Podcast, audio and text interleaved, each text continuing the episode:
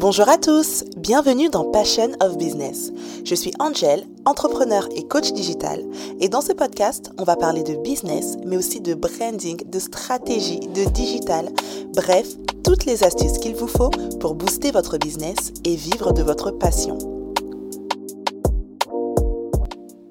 Dans l'épisode d'aujourd'hui, on va parler de branding et de business et on va se poser une grande question. Lequel des deux est le plus important Mais avant de commencer, comme d'habitude, je vais lire un avis qui a été laissé sur Apple Podcast.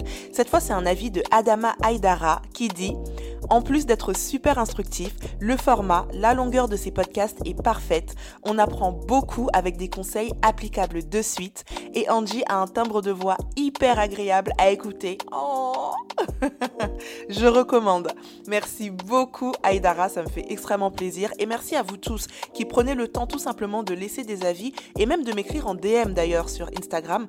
Ça me fait vraiment plaisir et ça me booste parce que vous savez, je ne gagne pas un centime avec ce podcast. C'est vraiment le plaisir de partager avec vous. Alors vos retours, vos avis, vos feedbacks, ça a vraiment une valeur inestimable. Donc merci, merci, merci.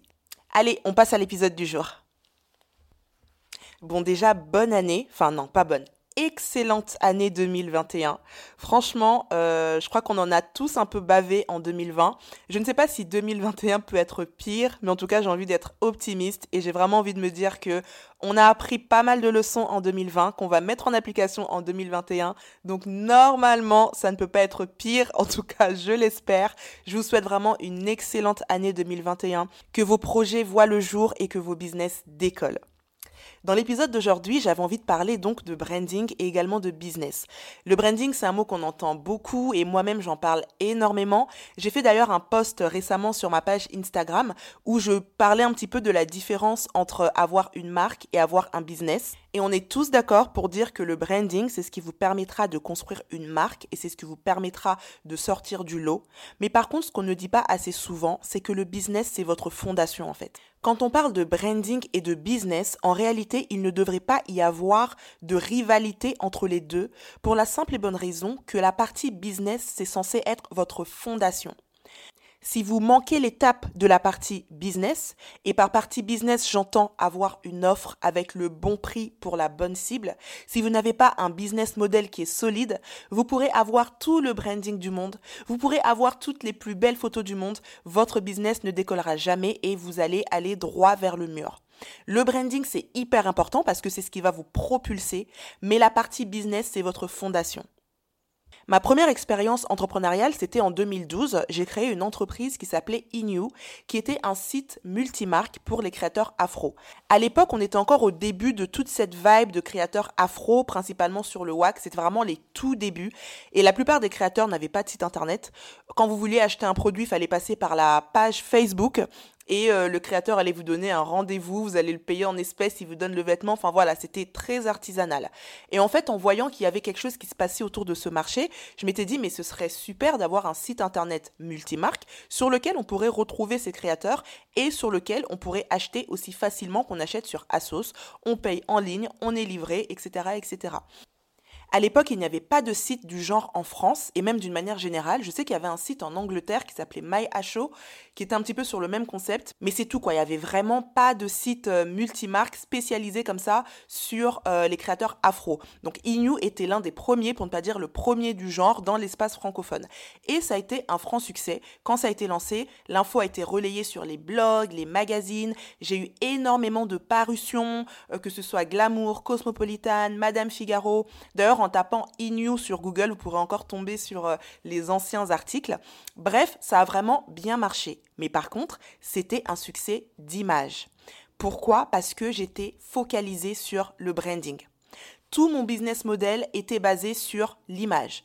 Il faut que les photos soient qualitatives, euh, il faut que l'image soit au top, parce que justement j'apportais cette nouveauté au niveau de l'image. Je me souviens que tous les créateurs avec lesquels j'avais travaillé, j'avais récupéré tous leurs vêtements. J'avais loué un studio avec un photographe, des mannequins. On avait re-shooté tous les vêtements. Je crois que 70 ou 80% de mon budget était passé dans l'image. Et ça, c'est une grosse erreur parce que ma partie business n'était pas assez solide. Mon business model n'était pas assez solide. Je n'avais pas le bon produit pour la bonne cible et au bon prix. Et ce qui s'est passé, c'est qu'au bout de deux ans, j'ai dû fermer les portes parce que tout simplement, l'activité n'était pas viable. Pourtant, quand on regardait d'un œil extérieur, on se disait Oh, mais ça, doit cartonner parce qu'il y avait des articles partout, mais c'était un succès d'image. C'est pour ça qu'ensuite, quand j'ai créé Happy 50 avec mon associé deux ans plus tard, on a basé toute notre focalisation sur la partie business parce que je ne voulais plus refaire les mêmes erreurs qu'avec Inyo. Notre focalisation, c'était donc le produit, le prix, les consommateurs. Ok, les consommateurs veulent des produits accessibles, on va leur proposer des produits accessibles, on va répondre parfaitement à leurs demandes en proposant des produits qui vont être en dessous de 50 euros avec un concept fort. Et c'est comme ça qu'on a eu le succès d'Happy 50. Et là, pour le coup, c'était un succès business. Et en fait, le fait d'avoir eu ces deux expériences, ça m'a vraiment montré l'importance du branding et l'importance du business. Et c'est le retour d'expérience que j'avais envie de partager avec vous à travers cet épisode. Le business et le branding vont ensemble. Le business, c'est votre fondation. C'est ce sur quoi tout votre système va être basé, votre business model. Et le branding, c'est votre image, c'est ce qui va vous propulser, c'est ce qui va vous permettre de passer au niveau supérieur. En clair, un business, c'est une organisation qui produit et vend des produits ou des services. Ça veut dire que si je reprends l'exemple d'Happy 50, quand vous êtes un créateur et que vous êtes sur Happy 50, vous avez votre stand avec important et des vêtements dessus, vous êtes un business parce que vous vendez des produits et vous gagnez de l'argent en vendant des produits. Mais vous n'êtes pas forcément une marque si votre business n'a pas d'identité si votre business n'est pas reconnaissable, s'il n'est pas identifiable. Et j'ai d'ailleurs une anecdote par rapport à ça. Je me souviens une fois, donc on avait fait notre événement Happy 50, l'événement est sur deux jours, il y a une trentaine de créateurs, 3000 personnes, il se passe énormément de choses en deux jours. Bref, à la fin de l'événement, le lendemain ou le jour d'après, on reçoit un mail euh, d'une cliente qui était là pendant l'événement et qui nous dit euh, bonjour, euh, est-ce que vous pourriez nous donner le nom de, la marque qui était au premier étage à gauche, euh, à côté des escaliers? Parce qu'en fait, je voulais acheter un truc chez eux et finalement, j'ai pas pu le faire et donc je voudrais les contacter. Et en fait, ce message, je l'ai gardé jusqu'à aujourd'hui parce qu'en fait, il m'avait choqué. Ça veut dire que la personne, deux jours après la vente, ne se souvient même plus du nom de la marque. Mais c'est très grave elle ne se souvient tellement plus du nom de la marque que pour l'identifier, elle est obligée de me dire c'est celle qui était euh, au premier étage à gauche euh, euh, à côté de machin machin. Et donc là, ça montre en fait à quel point quand vous n'avez pas de branding, quand vous ne prenez pas la peine de travailler l'image de votre marque, mais en fait, les clients ne se souviennent même pas de vous. Alors que si cette cliente a pris la peine de nous écrire, c'est qu'elle a aimé les produits de cette marque. Et là, c'est une cliente qui a pris la peine de nous écrire. Imaginez le nombre de clients qui sont passés devant cette marque, qui ont aimé, qui se sont dit peut-être je reviendrai dessus plus tard, et qui finalement ne la retrouveront jamais parce qu'il n'y avait aucun élément identifiable et aucun branding autour de la marque. Donc ça, ça vous montre vraiment l'importance de travailler l'image de votre marque et l'importance du branding. Si vous avez juste un business, et pas de branding derrière, ça n'ira pas loin parce que oui, vous allez vendre, vous allez même peut-être beaucoup vendre à un moment T, mais sur la longueur, vous n'irez pas loin parce que vous n'arriverez pas à garder, à fidéliser vos clients. Vous n'êtes pas une marque, on ne vous connaît pas. On vous verra une fois et on vous oubliera la seconde d'après. Par contre, si vous êtes une marque qui a tout basé sur le branding, qui a tout basé sur l'image, comme on peut le voir beaucoup aujourd'hui, quand vous êtes sur Instagram, sur les réseaux sociaux d'une manière générale, le nombre de marques qui arrivent sur leurs grands chevaux de branding avec des images léchées et qui regardent de haut toutes les autres marques parce que eux c'est les rois du branding et ils se considèrent comme sortant du lot, mais que derrière ils ont zéro business model, que derrière leur offre elle est bancale, qu'elle ne correspond pas à leur cible, qu'ils n'ont même pas fait le travail de savoir qui est leur client idéal, qui est leur persona, eh ben ça va pas loin non plus.